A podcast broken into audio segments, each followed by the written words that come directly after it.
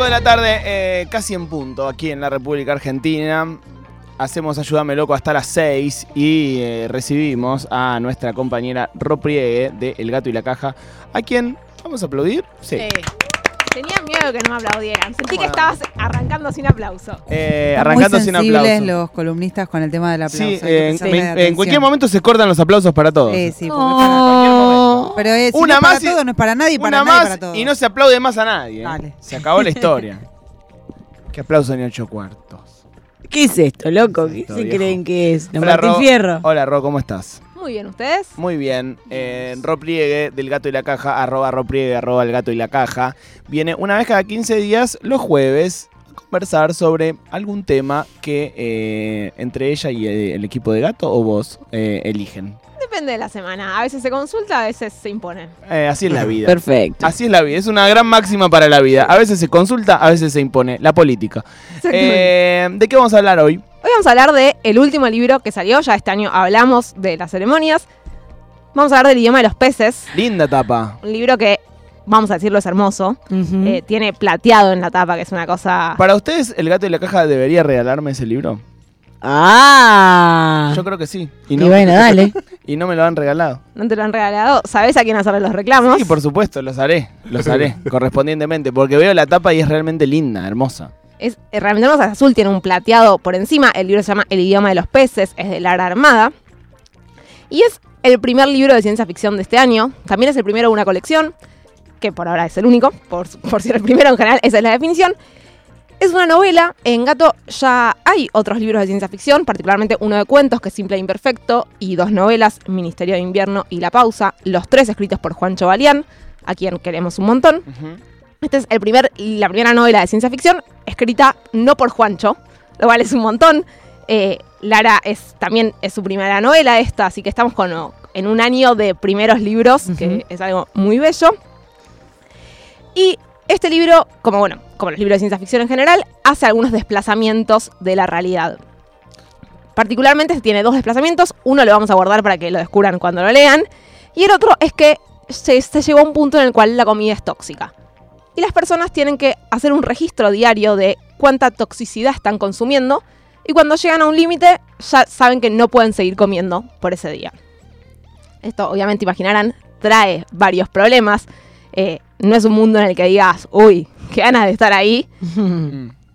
Y eh, es un libro escrito muy bellamente, la verdad es que tiene una prosa muy poética, dan ganas de leerlo. Es, eh, adentro también tiene como tiene distintas tipologías que nos vamos encontrando en el libro, entonces se lee rápido, se disfruta y tiene, no sé, creo que conjuga lo que necesitamos en una novela. Me interesa como el. No sé cómo decirlo, la licencia o lo, lo- lo que sea de gato de eh, meterse en temas de ciencia ficción en cuanto a lo científico, ¿no? Porque digo, la ciencia ficción en muchos casos ha eh, predes- predecido, Predicho. predicho, predicho eh, cosas que luego ocurrieron, ¿no? Eh, entonces es interesante como eh, una editorial que por lo general trabaja temas que se relacionan a la ciencia, publicando ciencia ficción, ¿no? ¿Qué elementos del futuro o de justamente de la ciencia ficción aparecen en el libro que uno vaya a encontrarse, obviamente sin demasiado spoiler, ¿no? Bueno, esto de, de que la comida tenga asociado su índice de toxicidad, yo no creo y sobre todo espero que no eh, ocurra en el futuro tan tangiblemente. No, pero, Pero es algo sí que hay se algo- relaciona con la, Sí. con la realidad. Claro, sí no está completamente desplazado, digamos. Siempre, eh, por lo menos las búsquedas de ciencia ficción que se hacen desde Gato, tienen un verosímil. Además de que dentro del mundo que se construye todo Hmm. tiene que tener sentido, como en cualquier ficción, digamos. Pero hay algo de que, si lo pensás un rato más, no es tan loco lo que está Mm. proponiendo. Y básicamente estamos afrontando una crisis climática que hace que cada vez cultivar sea más difícil, o por lo menos que cultivar de la forma en la que cultivábamos ya no, se- ya no sea tan fácil.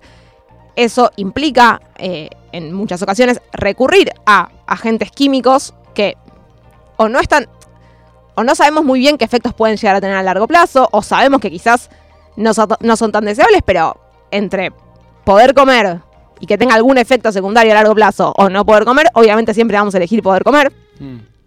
Entonces, eh, ahí hay un, una cosa que, digamos, no necesariamente está tan alejada de lo que podría llegar a pasar. Para mí eso es, es muy interesante porque también nos hace pensar un poco más eh, cada vez que comemos en qué estamos comiendo. Por lo menos a mí me, me pasó eso a medida que iba leyendo el libro.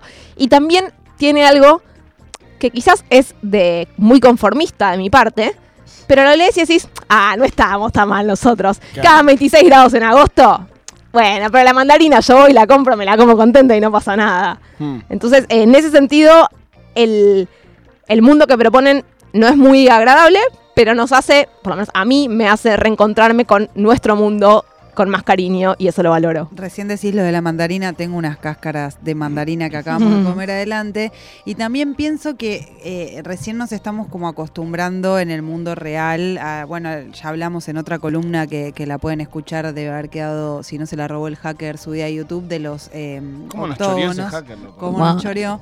Pero pensaba que en los alimentos más naturales, o sea, las frutas, las verduras, no tenemos una manera de controlar eh, qué, qué- qué, no sé, eh, agrotóxicos, ¿cómo se llama lo que se le ponen a las Sí, agroquímicos, para- agroquímicos tienen como consumidores, digamos. Más allá de no llevarlo a ese mundo imaginario, también hay como un poco de confianza en, bueno, yo me estoy comiendo esta mandarina y ni idea de dónde salió. Sí, recontra. Mm. Lo único que podemos hacer hoy en día es eh, saber que cuando consumimos orgánico, eh, digamos, el sello de cosas orgánicas, más allá de que obviamente todas las frutas son orgánicas por definición, en tanto eh, cosas orgánicas, pero el sello de orgánico lo tienen ciertas formas de cultivo. Entonces, sabes que si compras verdura orgánica, bueno, eh, no está. Sabes qué cosas no tuvo en su proceso, pero la realidad es que en general cuando vamos a la verdulería no, no hay tiempo, no hay ni tiempo ni plata en este contexto para necesariamente consumir siempre orgánico. Entonces es cierto que hay medio un salto de fe que obviamente, a ver, no quiero traer eh,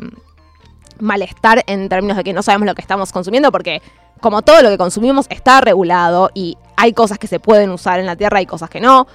Sabemos que justo quizás el sector agropecuario no es el que más le gusta de cumplir las regulaciones, pero en principio está regulado y no es que vamos a comer cosas que son veneno, como muchas veces nos quieren hacer creer, Sí. pero sí está bueno que como consumidores podamos empezar a entender qué hay detrás de lo que consumimos y, y cómo elegimos. E incluso hay algo muy eh, relacionado que es como, no sé si está bueno que te comas una nana en agosto en la ciudad de Buenos Aires. Pienso mucho eso, como me compro un mango en la verdulería y digo, primero que esto hace un año no existía. Y segundo, que es medio raro a veces, ¿no? Como, o que haya frutas que de golpe están, o verduras que están todo el año impecables, como súper coloridas y que capaz hasta hace no tanto ni en pedo conseguías una frutilla en cualquier momento del año. Y hoy sí puedes hacer. Sí, te iba a decir eso. Yo justo el fin de semana compré frutillas y estaban ricas. Fue como, che, es agosto y estoy comiendo frutillas ricas. ¿Qué está pasando? Entonces, eh, creo que es un- una linda cosa tener más en cuenta siempre y cuando con todas estas cosas de adquirir hábitos eh, está la- el dilema entre, bueno, viejo, estoy haciendo lo que puedo Sí. y lo deseable, ¿no? Lo que nos gustaría, pero siempre consumir cosas de estación eh, es positivo. Primero porque suele ser la fruta y verdura que está más rica, la que está de estación, suele ser la que está más barata también, entonces tiene ahí como otras ventajas, pero aparte sabes que probablemente se cultivó hace poco y está no está tan preservada. ¿Cómo se llama el libro, Ro?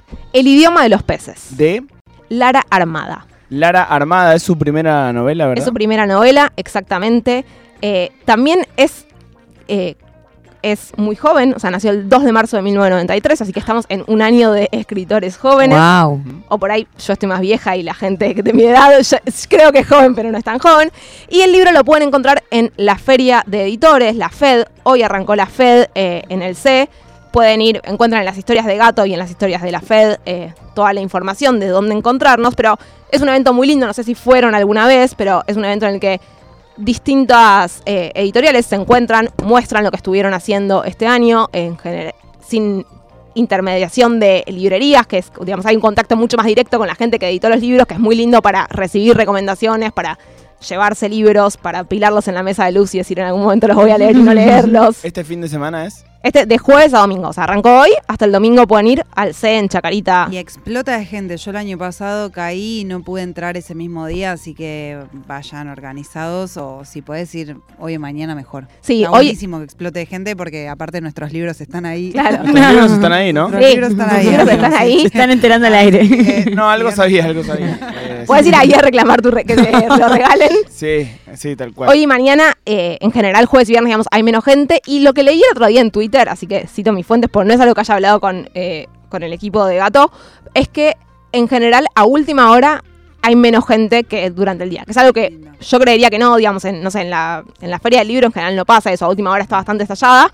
Pero bueno, en la FED parece que ir a última hora no es una mala opción. También eh, puede que haya otras cositas además de ver los stands. Así que recomendamos ir. Recomendamos eh, leer El idioma de los países. La verdad es que es un libro muy, muy lindo. Más allá que lo haya editado Gato, yo no participé en nada del proceso hasta que el libro existió. Así que puedo decirlo sin ningún tipo de prurito que es un libro hermoso. Eh, quienes lo quieran adquirir, obviamente bienvenido sea, porque un poco de eso vivimos y porque es un lindo libro para tener en la biblioteca. Pero si no, está subido entero gratis a internet, como todos los libros que hacemos en Gato. Lo encuentran en elgatoylacaja.com, barra el idioma de los peces, con guioncitos medios entre las palabras, barra índice. O en eh, las historias de gato, en el link en bio, en Twitter, en todas esas cosas, lo pueden encontrar sin ningún problema. Es un libro realmente hermoso. Eso te iba a decir. ¿Vos lo terminaste antes? ¿Lloraste vos? Sí. Pero yo lloro con todo. ¿Lloraste?